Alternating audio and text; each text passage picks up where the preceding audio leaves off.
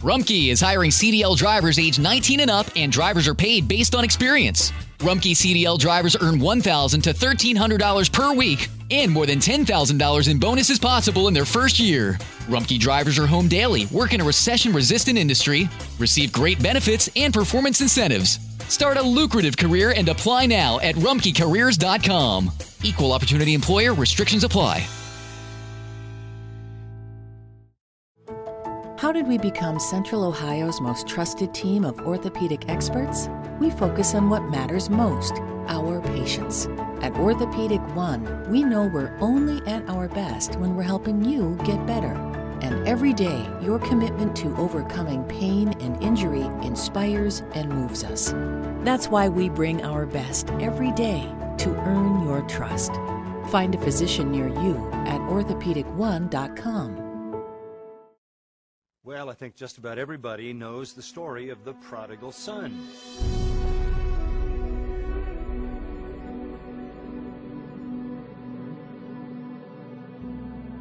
But I wonder if you know the full story.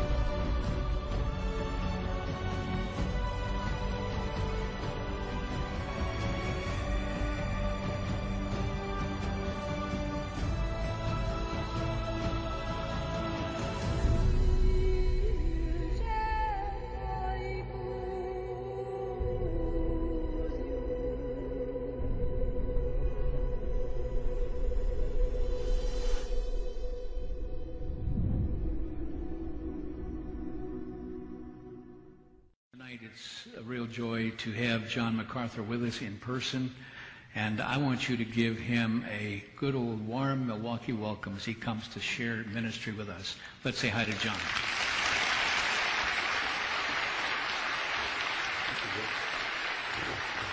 Thank you. Thank you. Let's turn to the Word of God. Now, it's always hard, again, uh, when you come in from outer space and just plop in the middle of a place, to know what to talk about. But there's something that is ringing in my heart because it's going to be my next book, I think. I'm trying to slow down that process a little bit. And so I want you to turn to Luke 15. I'm preaching through Luke. I am now in uh, chapter 18 in my eighth year in Luke. Now, wait a minute. Slower is better than faster. Deeper is better than shallower. Longer is better than shorter. Because every word of God is pure. All Scripture is given by inspiration of God and is profitable. I can't force myself to leave anything out. But tonight, anyway, I'm going to condense what I taught our church a few months ago in the 15th chapter of Luke. By the way, I think I'll finish Luke in about two to three years. And uh, we'll have probably spent about 10 years in Luke. And then when I'm done with Luke, I'm going right back to Mark. I figure five years in Mark, and I will have finished the whole New Testament, and I can continue to work on the commentary series. But in Luke 15, there's a familiar story about a father who had two sons. We call it the prodigal son. That's really not a good title for the story. Because it is not primarily a story about the prodigal son. In fact, there are two sons in the story. But more importantly, it is a story about the father. If you want to rename it, you could call it the forgiving father. Or better yet, let's just call it the joy of God. Because that's really what it's about. Luke chapter 15. And in this 15th chapter, there are three parties. Three over the top expressions of rejoicing. Three great celebrations. The first one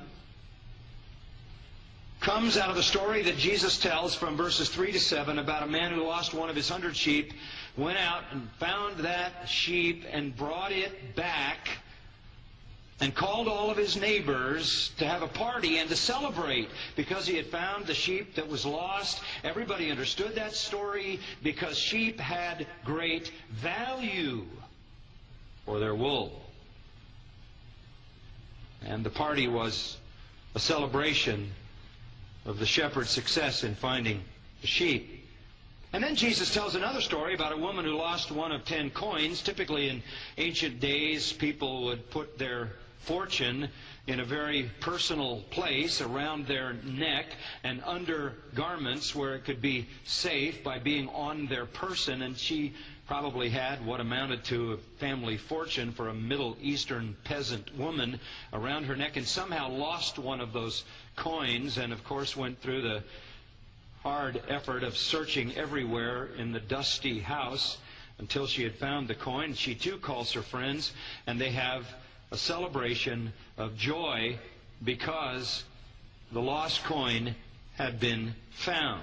And in the third story, there is a son who is lost and a son who is found, or better yet, a son who is, for all intents and purposes, dead and who is brought back to life again in the language of the story itself. And the father puts on a celebration, invites the entire village to come to the party. These are three great parties, three great celebrations.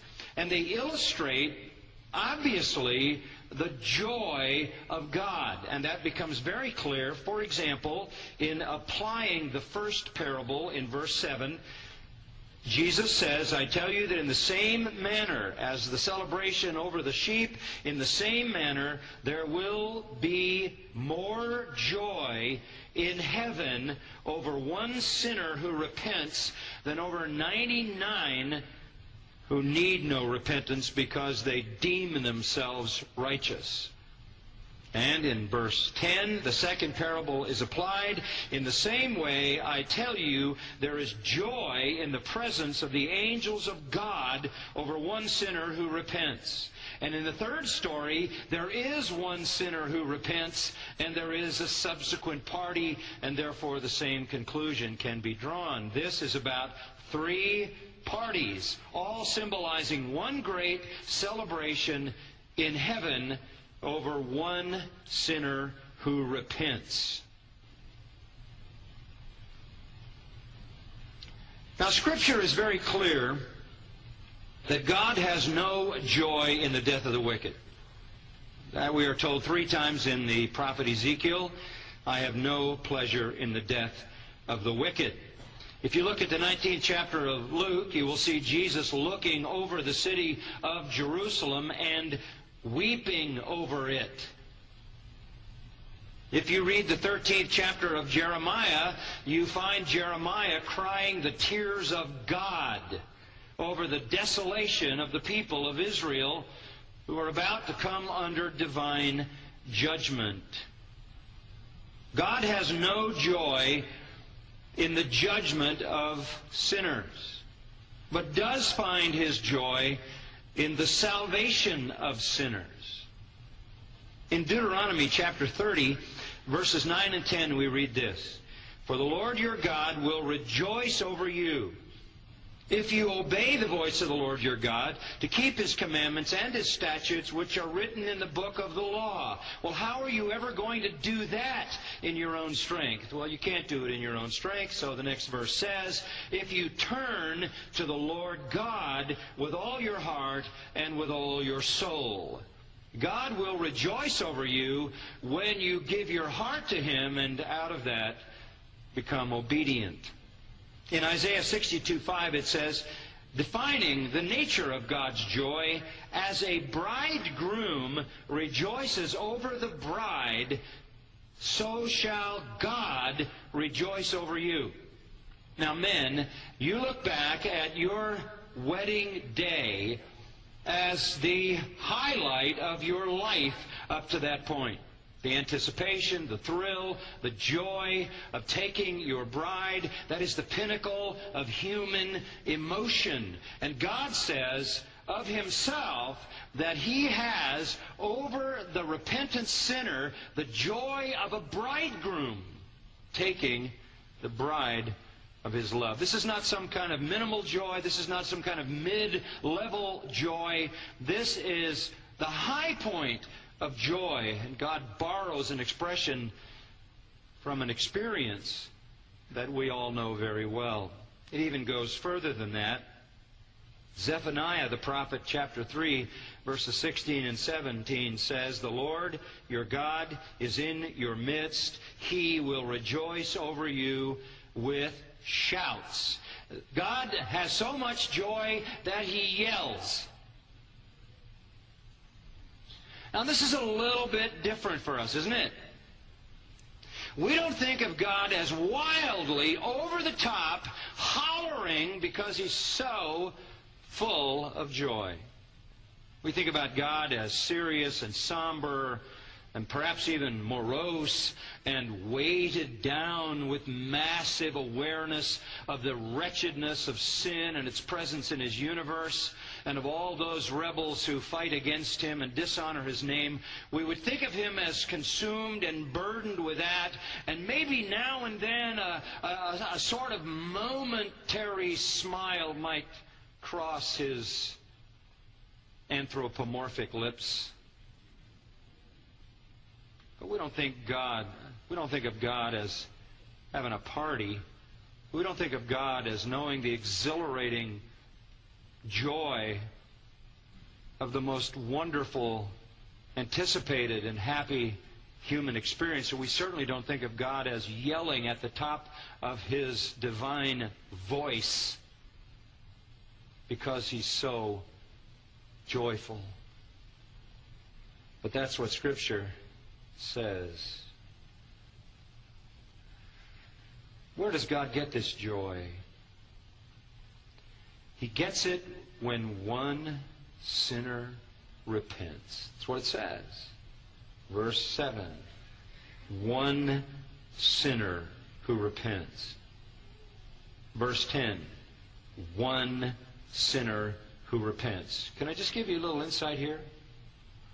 God isn't waiting to start the party when a thousand people are saved. He's not waiting to start the party when a hundred people are saved. You want to know the truth? The party goes on all the time. Because every moment of time, somebody is coming into his kingdom. It's a non-stop celebration. And what we'll do when we're in heaven, in the new heaven and the new earth, is eternally celebrate the completion of his saving work. I have studied the, New Testament and the Old Testament all these years. I've written and preached many, many times on the theme of heaven. I have a book on heaven. I autographed one earlier tonight.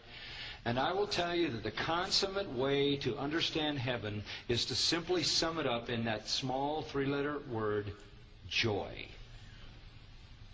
The joy of God, which is what verses 7 and 10 are talking about. Not the joy of the angels, the joy of God in the presence of the angels. The joy emanates from Him, and it bounces off the angels, and it bounces off the glorified saints. It is the defining reality of heaven boundless, unmitigated, unrestrained, full, complete joy. And all of it is directed at God for the amazing work of redemption. Now, the Pharisees, they thought they knew God. Pharisees and the scribes. The scribes, by the way, were the theologians. The Pharisees were the practical purveyors of their religious system, but the brain trust were the scribes. They did the work. They were the lawyers. They dug in and tried to understand the law. They crafted the uh, foundational theology which the Pharisees then taught. And the Pharisees were the most influential people religiously in the land of Israel. They basically operated in the synagogues, and everywhere where there were 12 men, you could have a synagogue. So every town and village had synagogues.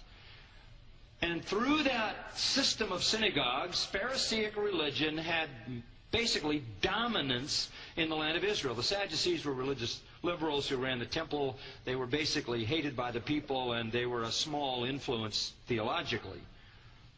The Pharisees, they were the purveyors of the religion that dominated the land of Israel at the time of Jesus and had for a long time. And the Pharisees believed that they knew God. They knew God intimately. They knew God well. They understood His truth. They represented Him. He knew them. And the task of Jesus in His ministry was to destroy that illusion to show the people and the Pharisees that they did not know God. And that's what's going on in this chapter. And to prove they didn't know God, let's go back to verse 1. All the tax gatherers and the sinners were coming near to him to listen to him. This is speaking of Jesus. Tax collectors, they were the lowest of the low, the scum of society in Israel because the Romans were an occupying, idolatrous, pagan, blasphemous presence. And these tax gatherers were Jews who purchased a tax franchise and they had a certain amount they had to pay to Rome but beyond that, they could extort anything they wanted out of their own people. They were the traitors of their nation who paid money to Rome, extracted from the Jewish people, and extracted a lot more to become filthy rich. Probably the best known one is uh, Zacchaeus, who, when he was converted, paid back what he had virtually stolen fourfold. That's what they did. Now, these people aren't going to cough up this money just because you ask. And so tax collectors were surrounded by thugs and muggers and strong armed criminals. And of course, all the rest of the riffraff of society, including the harlots and the prostitutes and all the rest of the lowlifes. They were sort of the street mafia all the gang bangers associated with the tax collectors to do their dirty work by any means. But it was those people who kept coming to Jesus. You remember, if you look back at the end of chapter 14, it closes with this line He who has ears to hear, let him hear. And the people who had ears and were willing to hear were these people tax gatherers and the assorted sinners that collected around them like debris. They were coming near him to listen to him. And this outraged the religious elite, the Pharisees and the scribes. So in verse 2, both the Pharisees and the scribes began to grumble, murmur, complain. Here was their complaint. This man receives sinners and eats with them in Middle Eastern culture then and in Middle Eastern culture now, if you eat with somebody at your table, you affirm them. This was proof positive in their mind that Jesus was satanic. You remember they said about him that he does what he does by the power of Beelzebub? What, what convinced them of that? wasn't the miracles, healing sick people, raising dead people, making lame people walk, blind people see, and deaf people hear is a good thing. Feeding the hungry, calming a storm, banishing illness and disease from the land of Israel during the duration of his ministry, you don't necessarily attribute that to Satan. Why do you come up with this conclusion that he does what he does by the power of Satan? And the primary and compelling reason was that he associated himself so readily and so comfortably with that category of people that the religious elite knew belonged to the devil. He suffered by his companions.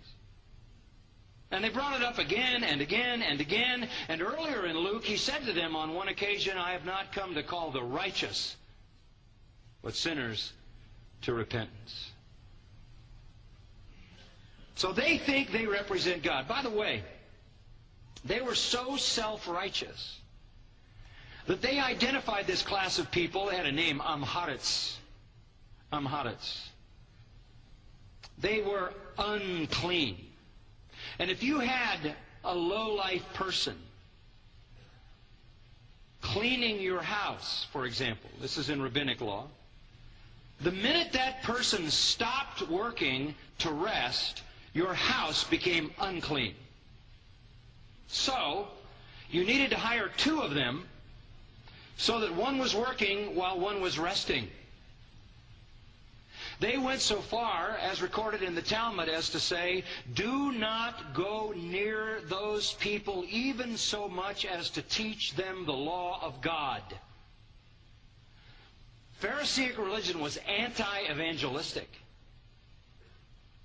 They wanted nothing to do with those people. And Jesus wanted everything to do with those people. So Jesus says, You think you represent God, huh? And you think I represent Satan. Let me tell you about God. God rejoices when the lost are found. And that leads him to this third story, starting in verse 11. That was all introduction. You can start timing me now. But I got to give you a few things to think about. Let me just give you a, a, little hint. You ever hear a preacher say we need to bring the Bible into modern times? Translators think they need to do that. Tamper with the text. You don't want to give people antiquated, old, expositional messages. Got to be updated. We've got to bring the Bible into modern times. That's exactly opposite what you should do. You never want to bring the Bible into modern times. You want to take people back into ancient times. When you teach the Word of God, you want to recreate the setting so the person is there, so the Bible comes through with its divine message in its original context. Anything less is robbing Scripture, snatching verses here and there to make them mean whatever they want. If you're going to retain the true meaning of the Scripture, you have to go back into the original context. And let me tell you something about the Bible. The meaning of the Scripture is the Scripture. Did you get that? That's not circular reasoning. The meaning of the Scripture is the Scripture. If you don't get the meaning right, you don't have God's Word. You may own a Bible, you don't have God's Word until you know what it means by what it says. And the meaning is in understanding the context. Now, Charles Dickinson and Ralph, uh, Charles Dickens and Ralph Waldo Emerson called this story the greatest story ever written. And they were pretty good at some stories too. But it's more than just a great story. And to understand it, I want to take you back, okay? Just kind of everybody, we're going to go back in time. Just imagine yourself living in a Middle Eastern peasant village. Wouldn't be much different today in Arab culture in the Middle East or in some rural Jewish culture. I've been in Bedouin tents over there a number of times. Just imagine yourself in a Middle Eastern peasant village, because that's exactly where these people were and what they understood. Now we got to go back because this makes the story unfold for us. One thing dominated. One thing dominated. Shame, honor, culture. Shame, honor, culture. That was the defining thing. Folks, it still is. Whatever is honorable, you do and you pursue. You avoid at all costs anything that brings shame on yourself or on your family. This is the way it's been, and it still is. We have a girl at the Master's College who is an Arab. She was a Muslim one year ago. She came to the United States. On her visit to the United States, she came to Christ. She came to the Master's College. She was stunned. She was dramatically changed. She came to a Bible conference. She heard the Word of God taught, came to Christ. Amazing story. She went back, walked in her house. First of all, she was arrested when she went back. Her father was able to finagle her release. She went home. She just gave, gave me this story a few weeks ago. She went to her home. Her mother was not there. Her father was not there. She walked in the house. Her uncle was there. And he said to her, this just happened to her in November, you have brought so much shame on this family by your Christianity that uh, in order to preserve the honor of this family, you must die.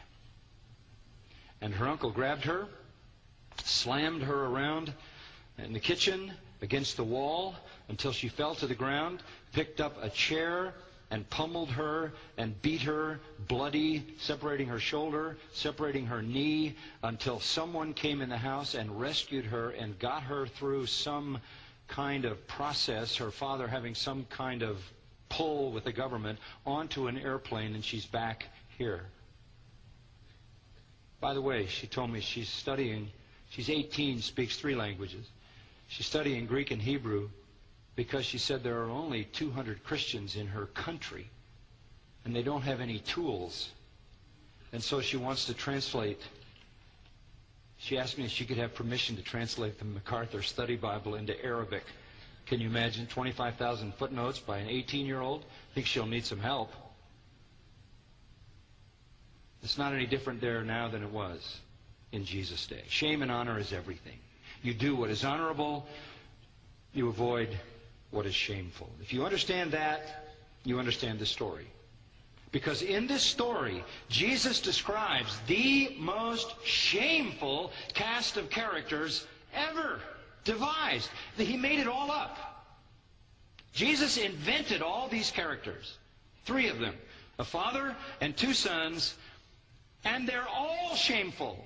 The, the younger son is shameful, the father is shameful, and the older son is shameful, and everything is so shameful as to be bizarre and ridiculous and outrageous and unbelievable. It is a head shaking eye roller for the Pharisees.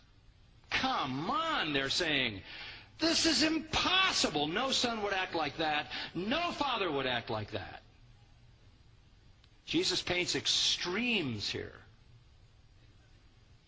And it's all based on that shame honor perspective. All right, let's begin the story. It starts in verse 11 with a shameful request. And the first shameful character we meet is the younger son. And uh, Jesus said, A certain man had two sons. And the younger of them said to his father, Father, that's nice, respectful, give me the share of the estate that falls to me. We'll stop there. You're out of rank, son. You're the younger son. What are you doing? You, the, the older son is the son who would be the only one who would have a right to make such a request, but no older son in his right mind would make such a request because you didn't get your inheritance until your father was what? Was dead.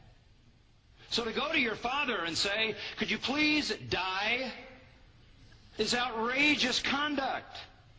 Even in this day in the Middle East, the honor of the father dominates the culture. You don't do this. This is the first scandalous, shameful behavior. It is disrespectful, it is selfish, it is hateful. He wishes the father to be dead. And he's not saying, look, Dad, I got some business skills kind of split this baby up here. And by the way, the older brother would get two thirds if there were only two sons, and the younger one third because the older always got the greater amount. So it would be a two thirds, one third. Split this thing up and let me manage my third. And it's a big estate. He's got servants, he's got hired men, he's got a fatted calf, uh, which would feed between two and three hundred people. It's a big party, so there's some wealth involved here. Plus, he received enough of a fortune to go and, and spend it like mad in a foreign places we will see. So we're seeing a picture of wealth here. He's not saying, I want my piece of it because I want to grow this wealth. I, I, want to, I want to pour my own ideas into the family agricultural business and see what I can do with it. That is not what he is saying at all. He is saying very clearly this Give me the share of the estate that falls to me. Give me, in the Greek it's tes ousias, the stuff the property, the goods. I don't, it's not saying I want to manage part of the inheritance. I want my stuff. And I can't wait till you're dead. I want nothing to do with this family. I want nothing to do with you. I want you out of the way. I don't want to wait any longer. I have desires. I have things I want to do. I want my freedom. I want my independence. I don't want any more accountability to you. I don't want any more restraint out of you. I don't want any more commands from you. Give me my stuff. This is outrageous. This is a violation of everything that they know and think about in family relationships. And what would be expected by the Pharisee standing there or by anybody in a Middle Eastern culture, as soon as those words came out of that young man's mouth, the father would slap him silly. You insolent son. And after slapping him across the face, he would then take him out and flog him publicly in the same way that that uncle took a chair to kill the girl. Why? Because he had brought such dishonor on that father. Father must protect his honor at all costs. But the shameful request leads to a shameful response. And if the request was shameful, the father's response was even more shameful. Verse 12 and he divided his wealth between them. What? This is where the Pharisees would say, Whoa, whoa. No father would do that. You don't give in to that kind of shameful attitude. You don't give in to someone that's that insolent. But he did. He divided his wealth among them. They didn't have to wait till he was dead. He split it up, gave two thirds to the older son, one third to the younger. This is a father abandoning his own honor this is a father taking on shame. It's ridiculous. This is a very, very dishonorable son, but this is a more dishonorable father. This is a weak willed father in the minds of the Pharisees. This is a father who is not protecting what must be protected. This is a silly kind of superficial love in their eyes. And by the way, where's the older brother here? He is purposely not in the story. Jesus doesn't put him in the story here, but he should be in the story, and that's another eye roller here, because the older brother had a responsibility to protect his younger brother from stupid things, and he knew about the division because he got his two thirds. Why didn't he stop this kind of insolent behavior by the younger brother? And why didn't he, of all things, do what the older son was committed to doing protect the honor of his father? It's just absurd. The whole thing is absurd. The younger son behaves in an absurd way, the father in an absurd way, and the older brother in an absurd way. It's all shameful. And it gets worse. We then, come to a shameful rebellion. Verse 13, not many days later. Why don't we stop there for a minute? Not many days later, the younger son gathered everything together. How do you liquidate one third of an estate that's accumulated for who knows how long in a family? How do you liquidate an entire estate in a few days? You're talking about land and animals, all that goes with it, a whole a whole agrarian estate. How do you do that in a few days? I'll tell you how you do it. You sell cheap, right? You discount. And of course, somebody buying it is buying a future because they're not going to get it until the father's dead. He sells it cheap. He discounts, devalues this estate to turn it into cash. Cheap, fast sale at a high discount. And he takes his money and he went on a journey into a distant country. Left the land of Israel for a Gentile land. That's what a distant country was. And Jews didn't go into distant countries and come back again without shaking the dust off their feet so they didn't bring any defiled Gentile dirt back into Israel. That was Pharisaic religion. It gets worse. He did go into a distant country, a Gentile country, a pagan country, an idolatrous country, and there he squandered his estate with loose living. Squandered means scattered or basically threw away. That's why he's called the prodigal. The word means wasteful. He took his entire future, liquidated at a discount, and then threw it away. It had taken generations to accumulate, and he wasted it fast. Loose living, what does that mean? Dissipated, debauched behavior. And the older brother in verse 25 says he spent it on prostitutes. This is one stupid guy, right? One stupid guy. But up to now, it's all in his control. Insolent, rebellious against his father. Discounting the value of the wealth that his father had for him. Winding up in a pagan, idolatrous, blasphemous environment. Throws it all away on sexual immorality. What a fool. In fact, of all the sinners that Jesus ever portrayed in his parables, this guy's the most extreme. Everything up to now under his control, but life's not always under your control, and something happens that wasn't under his control. Jesus introduces in verse 14 when he had spent everything. Perfect timing. He's got nothing left a severe famine occurred in that country. Oh, gasp. This is the worst possible scenario. The worst possible sinner in the worst possible scenario. He's got nothing left, and there's a famine. We don't understand famine, but in ancient days, famine is basically when you eat garbage, and when there's no more garbage to eat, you eat your sandals, and when there are no more sandals to eat, you eat your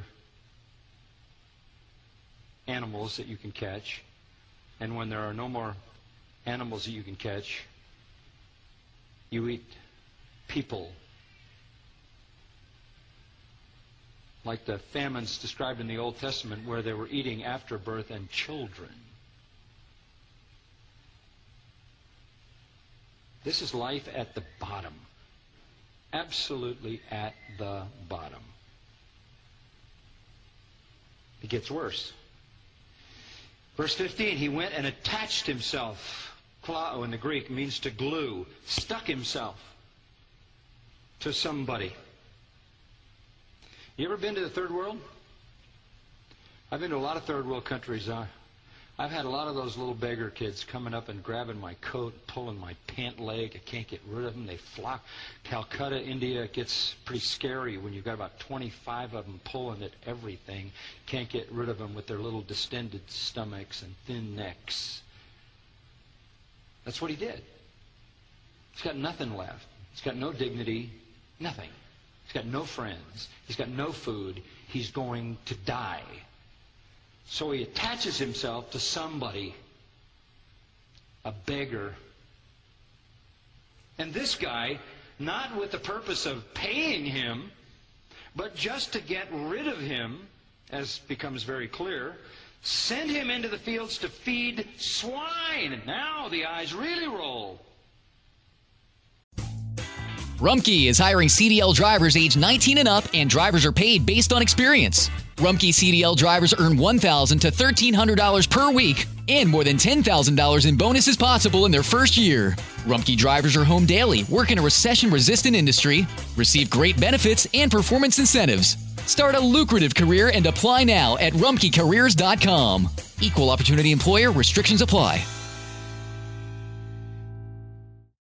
Beautiful. I'm Amy Errett, founder of Madison Reed, a hair color company I named after my daughter. Experience gorgeous, lasting, high quality hair color made with ingredients you could feel good about, with consistent results every time. It's easy to find your perfect shade. Book a complimentary video hair color consultation with a licensed colorist on madison reed.com and get 10% off plus free shipping on your first color kit. Use code RADIO10. That's code RADIO10. Jewish boys don't do any of this. And they certainly don't hang around swine. This is beyond possibility. The Pharisee is saying, this is so ridiculous. This is so extreme. Nobody could ever be in this bad of condition.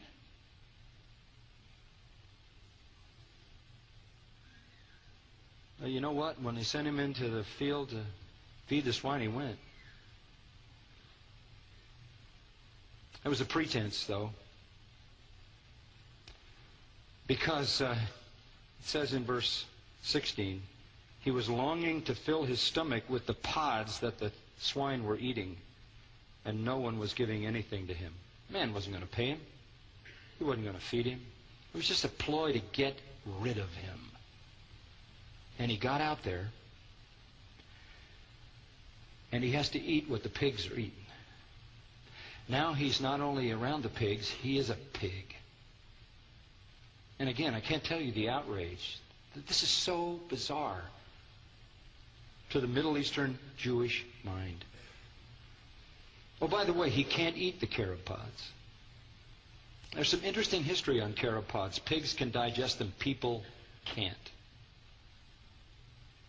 So a few forays into the carob pods with the pigs, and he would have to stop because he would get so sick.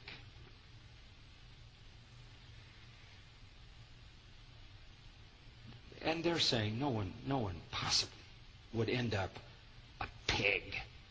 What Jewish boy would ever do that? This is the worst possible sinner in the worst possible condition. Couldn't happen. What's this about? I'll tell you what it's about. This is a picture of the reckless sinner. This is the most extreme, immoral, disrespectful, stupid, wasteful sinner ever portrayed by Jesus. This is a sinner in rebellion against God, his Father. This is the sinner disdaining the goodness of God and the available inheritance. This is the sinner who hates God's person, who hates God's rule, who hates God's authority, who hates God's will, who shuns all responsibility, all accountability. This is the sinner who ends up on the street.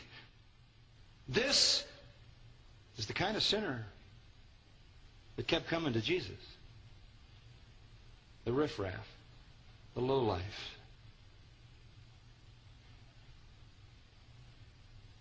This is the sinner that squanders every good thing. That's who this is. Sin is reckless evil. Sin is selfish indulgence. Sin brings destitution and it brings death. The freedom of the will is the most horrible bondage. He got what he wanted, the freedom of the will. Sin looks for fulfillment outside and away from God and never finds it. It leaves the rebel sinner exhausted, empty, poor, hungry, hopeless. So Jesus invents the ultimate sinner. Now, not every sinner is that bad, right? Not every sinner is that bad. But when one is that bad, it's pretty important to see how God treats him. Would you agree? Because how God treats the most extreme sinner is important for all the rest. Because if he can forgive the worst of the worst, that's important to know, isn't it? So let's go to the fourth point a shameful repentance. Verse 17. When he came to his senses, ah, finally a breath of sanity. Came to his senses? That's when repentance always starts, when you make a true assessment of your condition. He came to his senses, and this is what he said. How many of my father's hired men have more than enough bread? Well, I love that. I love that. How many of my father's hired men have more than enough bread? You say, what's such a big deal about that? Hey, I'll tell you. Hired men were day laborers. Misthos, the term referring to a day laborer. They didn't have a job. They didn't belong to the family as servants. They weren't craftsmen and tradesmen. They were the very lowest of the low. They were the minimum wage guys. They were shoeless. They were the destitute and the poor. And the Old Testament law, the Mosaic law said you pay them at the end of every day because they set their hope on that. If they don't get that at the end of a day, they can't eat. So they were the people that stood around in the in the agora, that stood around in the village center. Those are the ones you remember that Jesus told the story about going into the town on the 6, uh, 6 a.m. in the morning, then at the ninth hour, uh, the third hour, the sixth hour, the ninth hour, and finally one hour, the eleventh hour, taking them out to the harvest. And they all received the same pay. Well, those are the day laborers. They, they were the lowest on the socioeconomic ladder. And guess what? This young man remembered that his father gave hired men more than enough. What does that mean? He remembered his father was generous. He remembered that his father had compassion on the poor. He remembered that his father was sympathetic. He remembered that his father was good.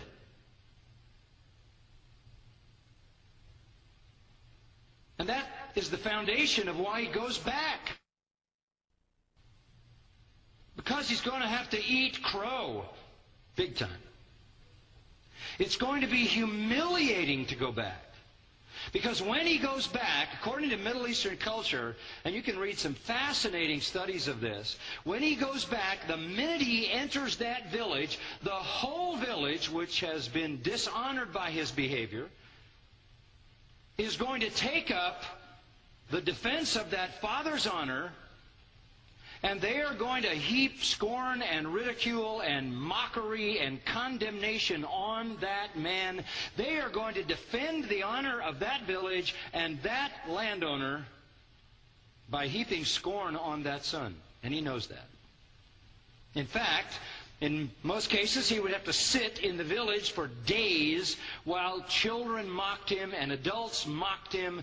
And maybe after days of taking the scorn that he deserved, The father might grant him an audience, at which point he would allow him to kiss his feet or his hand and come no closer than that. And then he would publicly whip that boy before the whole village to return some honor to himself, after which he would lay out the terms of restitution, and there would never be reconciliation until there had been restitution. That's how it is in a legalistic system. You earn your way back. And restitution would have been pretty simple. You earn back exactly what you cost the family. Then maybe, after years and years of working at the wage, the minimum wage, maybe then, when you've made full restitution, the Father might grant you reconciliation. He knows that. He knows going back is going to be embarrassing, humiliating, agonizing, and hard. But he says in end of verse 17, I'm dying. What's my option? I'm dying. If I want to live, I have to go back. And this much I know. My Father is compassionate, and my Father is good. And my Father is generous. Verse 18 I'll get up out of the pig slap. I'll go to my Father. And I'll say to him, Father, respectful, I have sinned against heaven, or better, I have sinned as high as heaven. I've piled up my sins as high as heaven. And you've seen it. Implication that the word had come back. I am no longer, verse 19, worthy to be called your son. I'm not asking to be a son. I'm not asking that at all. And by the way, when he left, there would have been a funeral in the family. They would have held a funeral for him. He was as good as dead. So I'm not asking to be back in the family. I'm not asking to be a son. Just make me one of your hired men. Let me earn back through minimum wage for as many years as it takes what I've lost. See, that's all he knew. Because, hey, they were in a legalistic system where you earn your way to God. Here is the sinner come to desperation. Here is the sinner who comes to the end of his life. I am going to die. No other place to turn. I've got to go to the one I know is good. And no matter what it costs me, I'll work as long as it takes to live. It's reminiscent of Matthew 18, where the man who owed the unpayable debt came back when the king called him in. The king said, You owe me this unpayable debt. And remember what he said? I'll pay it all back. That's the culture. That's the culture in which legalism exists. That's all the religions of the world except the true gospel. They're all systems of works. You earn your way to God. You get reconciliation at the end of restitution. And you know, for the first time, the Pharisees are saying, well, it's about time somebody did something sensible here. This whole thing has been so bizarre. This is the first honorable thing this guy's done. He's going to go back and earn it all.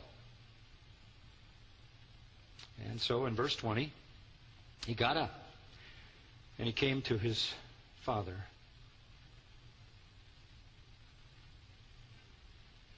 He's on the way back, stinking like pigs. Gaunt, hungry, near death, stinking, wretched, foul, sinner, commiserating with the wretched harlots of his foreign country. He comes back. You can imagine what he expected and what he should have gotten rebuke, scorn, mockery, condemnation.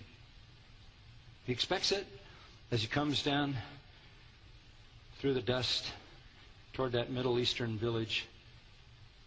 and toward the entrance, which would be where the first couple of little houses were. And then the story takes an amazing turn. But while he was still a long way off, hadn't reached the village yet, really important, his father saw him. What does that tell you? The father was what? Was looking. Just looking. And he saw him. And listen to this. He felt compassion for him. Oh, no, the Pharisees say, yeah, this guy's hopeless. Come on. How about a little anger, right? How about some tough love? This guy is just weak. He felt compassion, huh? Yeah, I did. What does compassion mean? He felt in his own heart the pain of his lost son. And then, amazingly, he ran. See that? It's a Greek word that means sprint. Middle Eastern noblemen don't sprint. Old men don't sprint. Middle Eastern noblemen don't run, they glide. Like a sort of Arabic moonwalk, you know. This is not dignified. I read some fascinating material on this written by Kenneth Bailey, who lived for many years in the Middle East and studied all the ways. If you look at the Middle Eastern garb today, you see it on the news all the time, the Arabic culture, all the robes go clear to the ground. And it is a shame upon any man, certainly any woman, but also any man to show any part of his legs. First of all, you don't run. It's not dignified to run. Secondly, you don't sprint which is the same word of someone who ran a race. Here comes the father at the high point of his house, looking down the dusty road. He sees his stinking, sinful son coming. Down out of there he comes, and at full speed runs through the middle of town. In order to do that, he has to pull up his robe. Oh. Do you know there's an, there's an Arabic word for robe, makhbut? You know what it means?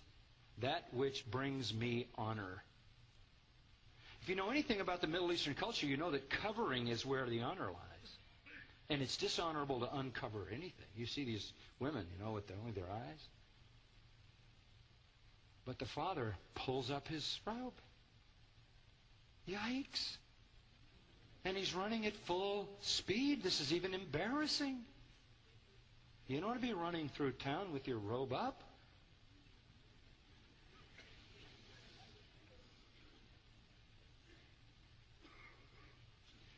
And then, in so doing, can you follow this? The father shifts the shame from the son to whom? To himself. See the picture here? The Father is the seeker. And the Father comes down. And he comes all the way down to the dusty street of our town. And he runs at full speed and takes the scorn and the shame on himself that is due the sinner.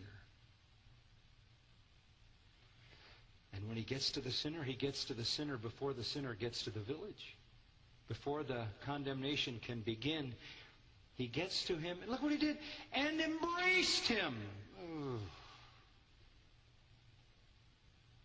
That's a sign.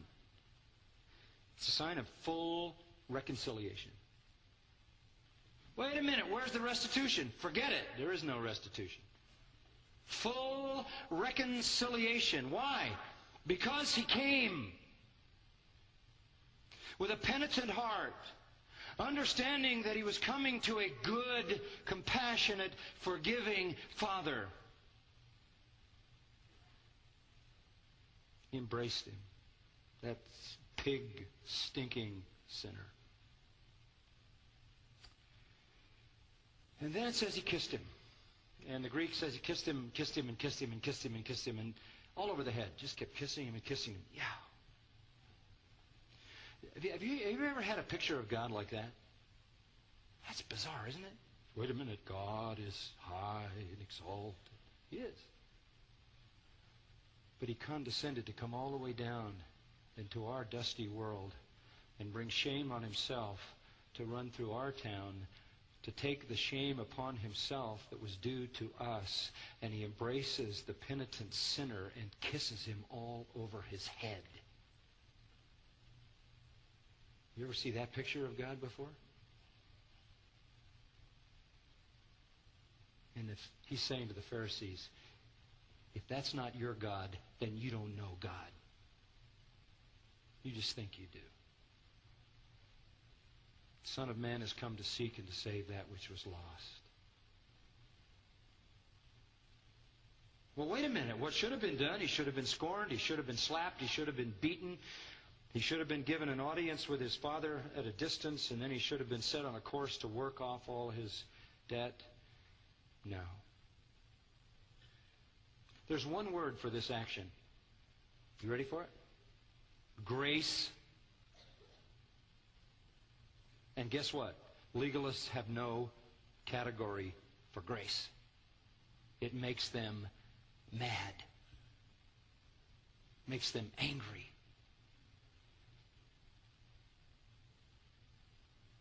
Oh, by the way, when he gave the speech, remember he rehearsed the speech?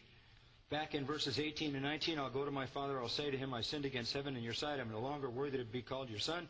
Make me as one of your hired men. That was the religious system. I'll earn my reconciliation. But when he gets back, after he's been embraced and kissed all over his head, the son does give his speech. He says, Father, I have sinned against heaven, and in your sight, I'm no longer worthy to be called your son, period. What does he leave out?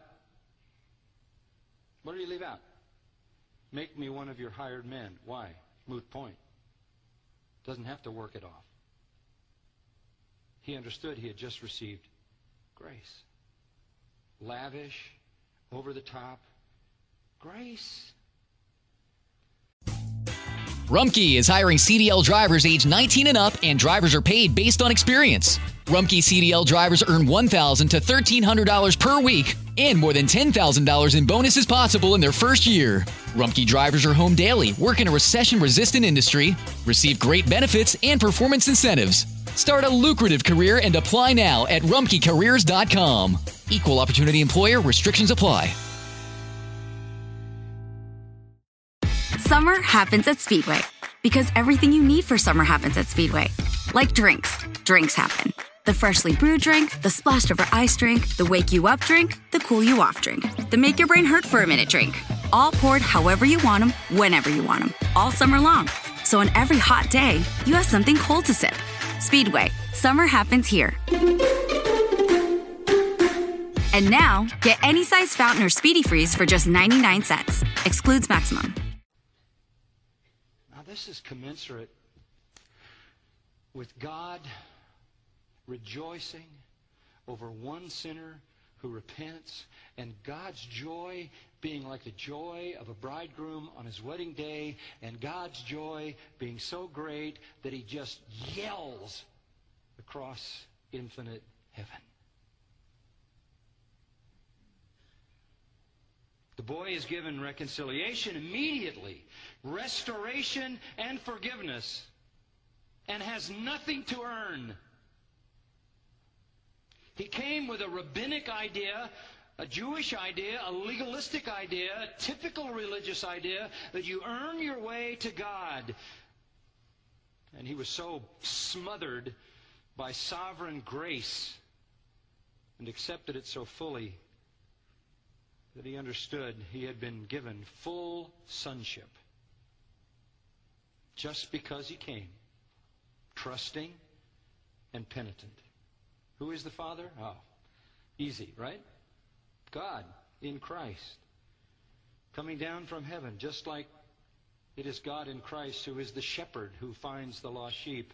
Who, it is God in Christ who is the woman who finds the lost coin. And by the way, it is God who initiates. He is the seeker who finds the sinner before the sinner can find him. Do you remember Romans 3? No man seeks after God. God is the seeker. God's love for the penitent is lavish, pure grace, apart from any works.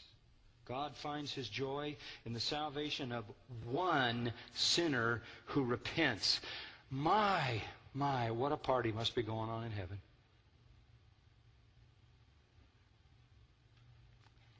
We're not used to seeing God like this. God seems too unrestrained here for us. Well, it leads to a shameful rejoicing. Shameful rejoicing in verse 22. Shameful by the Pharisee standard. Father said to his slaves, Bring out the best robe. What's that? Well, every father had a best robe, right? This is your blue suit, guys.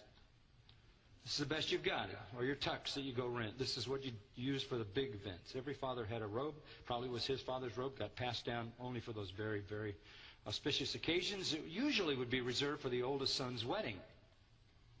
Get that best robe. Put it on him. What is that? I'm giving him my dignity. I'm giving him my full honor. This is just amazing, isn't it? And there's no works here. There's no restitution of anything. This is just pure, unexpurgated, unmitigated grace.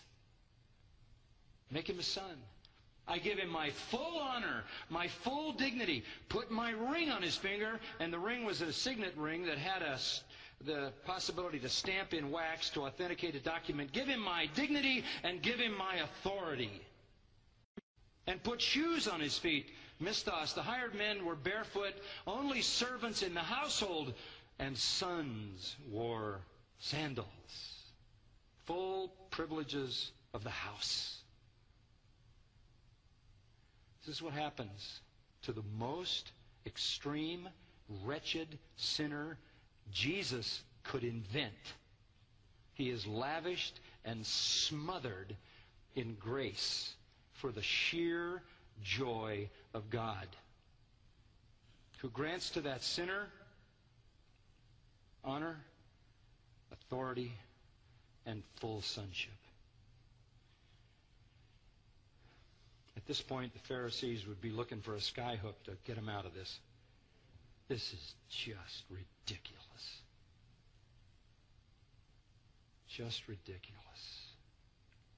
And by the way, I love one word, tachu, in uh, verse 22. Quickly. Indicating this is instantaneous. The incredible miracle of salvation.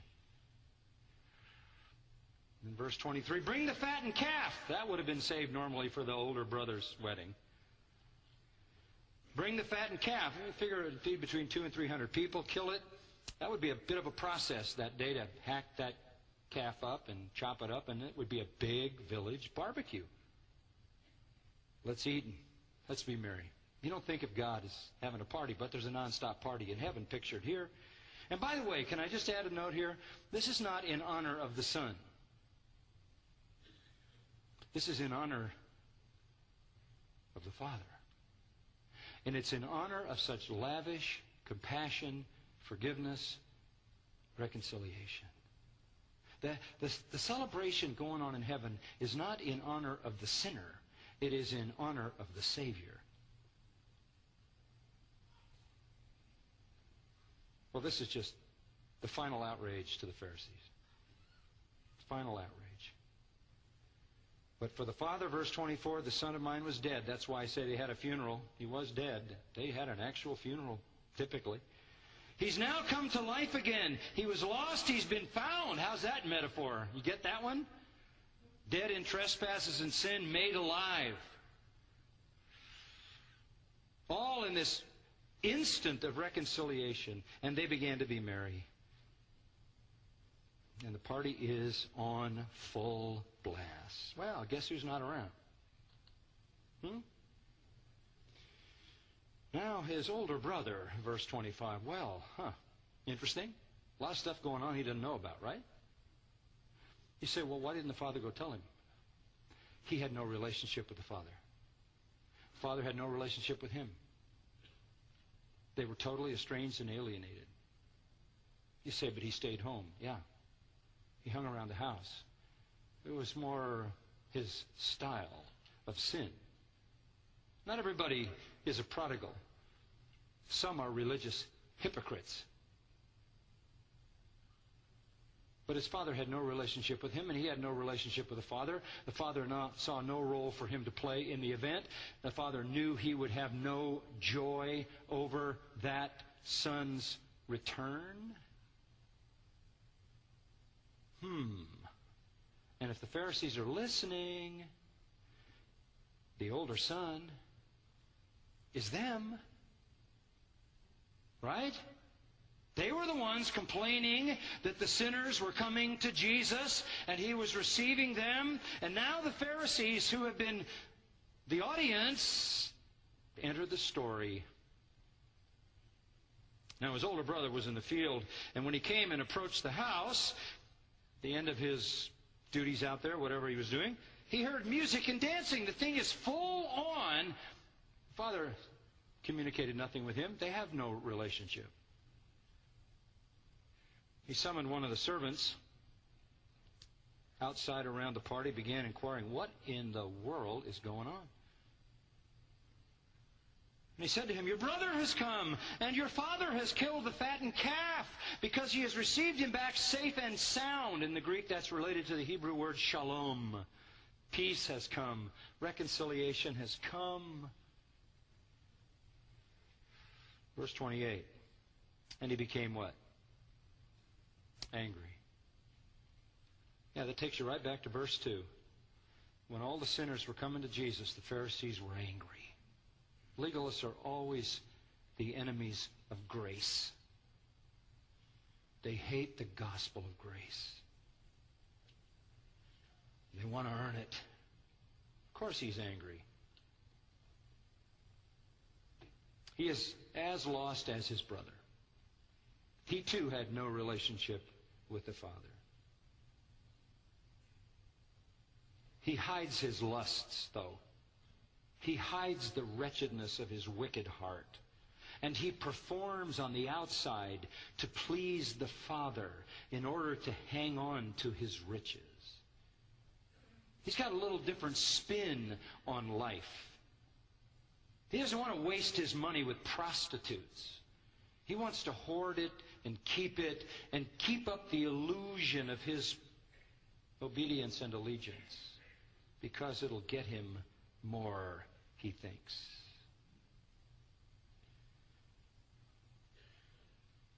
But to the Pharisees, he appears like the righteous, honorable, sensible guy because he's them. He became angry, was not willing, verse 28, to go in. His father came out and began entreating him. Wow. Here again is condescension. Here again is God in Christ coming down even to the hypocrites.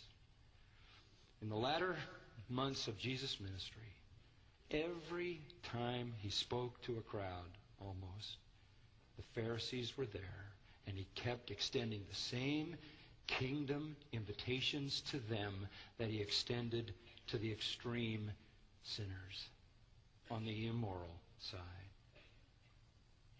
They were the extreme sinners on the moral side. Jesus continued to offer them entrance into his kingdom. Many sinners came, as far as we know, in all the Gospels, only one Pharisee ever came whose name we know, and that was Nicodemus. Tough to reach legalists and hypocrites. But from their viewpoint, he was righteous. Verse 29 He answered and said to his father, Look! Oh, wow. How about a little respect? Even the prodigal said, Father. Look. For so many years I've been serving you, and I've never neglected a command of yours, and you've never given me a goat, let alone a calf, to have a party with my friends. What did I ever get out of you? Boy, he's really pent up, angry, hostile. Legalists, again I say it, hate grace. They hate the gospel of grace. That's why the liberals continue to attack the Christian gospel. And so do every other form of false kinds of Christianity and religion. But when this son, verse 30 of yours came, who has devoured your wealth with harlots, prostitutes, you kill the fattened calf for him.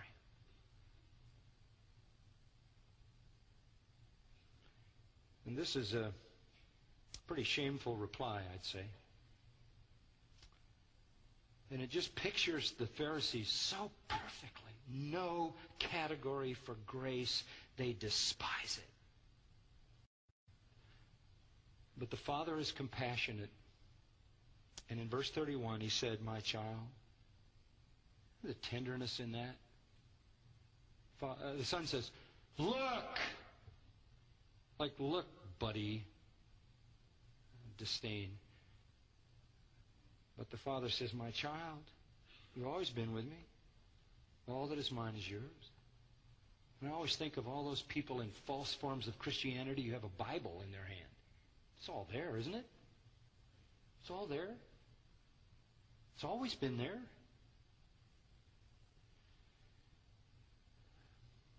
We had to be merry. We had to rejoice. We didn't have any other option. For this brother of yours was dead and has begun to live, was lost and has been found. You get the, the picture here? God cannot restrain his joy every time a sinner repents. Because it is another exhibit of his incomprehensible, lavish grace. And the party in heaven is about the grace of the Father, the grace of the Father, the wonderful grace that the angels don't experience but want to look into to understand. Well, that's not an, that's not an ending. That just stopped. What happened? I don't see anything between verse 32 and chapter 16, do you? Well, what happened? Well, first, I give you a little picture of the linguistics going on here. Stories that were told in the Middle East, even in the time of Jesus, have some very interesting form, formats. Typically, they run sort of in a parallel fashion.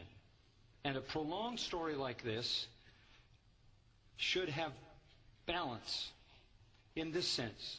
If there were eight stanzas going from the introduction of the younger son to the reconciliation with the father, there should then be eight stanzas dealing from the father's starting the celebration through the encounter with the second son. And you can show this. Kenneth Bailey in his research has shown how these stories are told that way. Because if you were living in a culture where everything was passed on verbally, it was a, it was a, a, a memorizing device to work your way through parallel stanzas. Problem is, this has eight and seven. Where's the last one? I'll tell you what. How about I write the last one? All right? Here's the last one. The older brother, seeing the compassion of his father, repented of his hypocrisy, embraced by the father, walked back to the celebration to enter the joy. You like that? Unfortunately, it's not the ending. You want the real ending? Listen. Upon hearing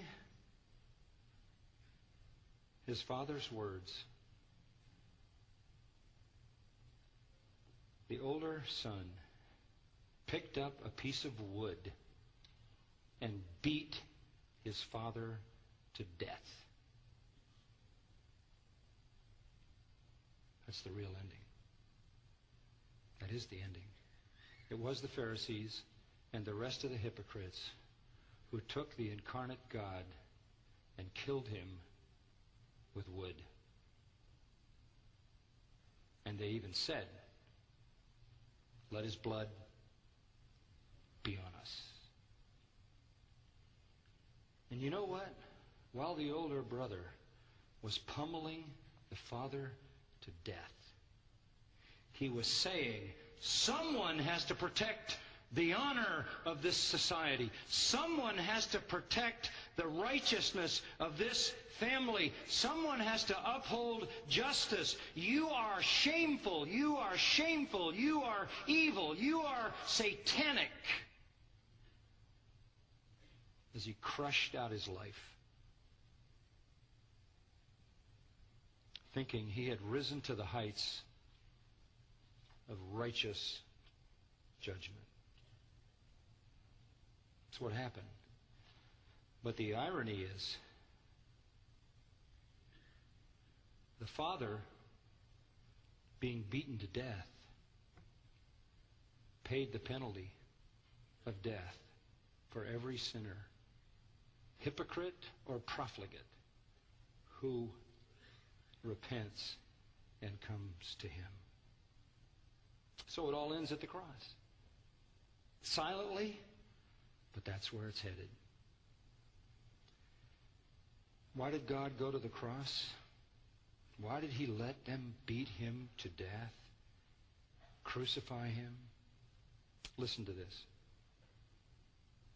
Fixing our eyes on Jesus, Hebrews 12:2, the author and perfecter of faith. Listen to this.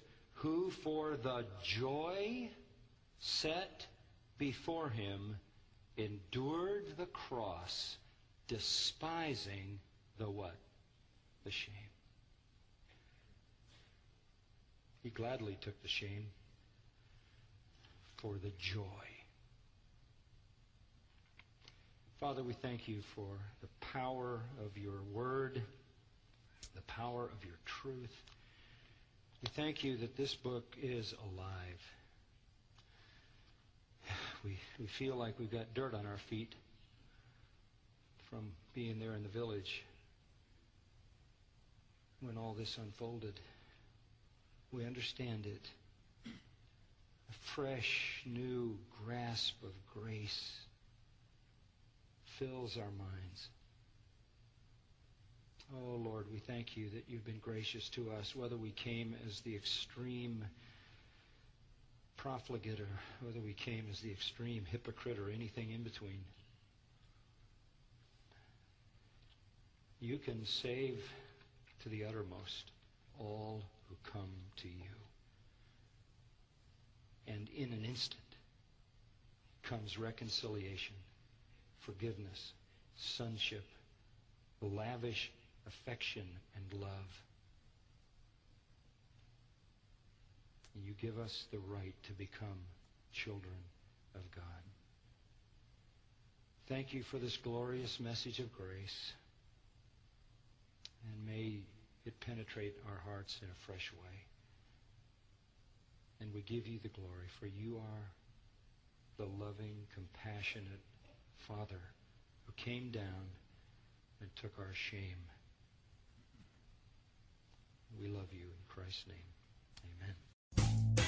Rumpke is hiring CDL drivers age 19 and up, and drivers are paid based on experience. Rumpke CDL drivers earn $1,000 to $1,300 per week and more than $10,000 in bonuses possible in their first year. Rumpke drivers are home daily, work in a recession resistant industry, receive great benefits and performance incentives. Start a lucrative career and apply now at rumpkecareers.com. Equal opportunity employer restrictions apply. Looking for a brew unique to you? Find it at Kroger. Discover distinctly different chameleon organic ground coffee with flavors like Guatemala and Dark and Handsome. They're so organic, so sustainable, and so good. Visit Kroger today to get yours.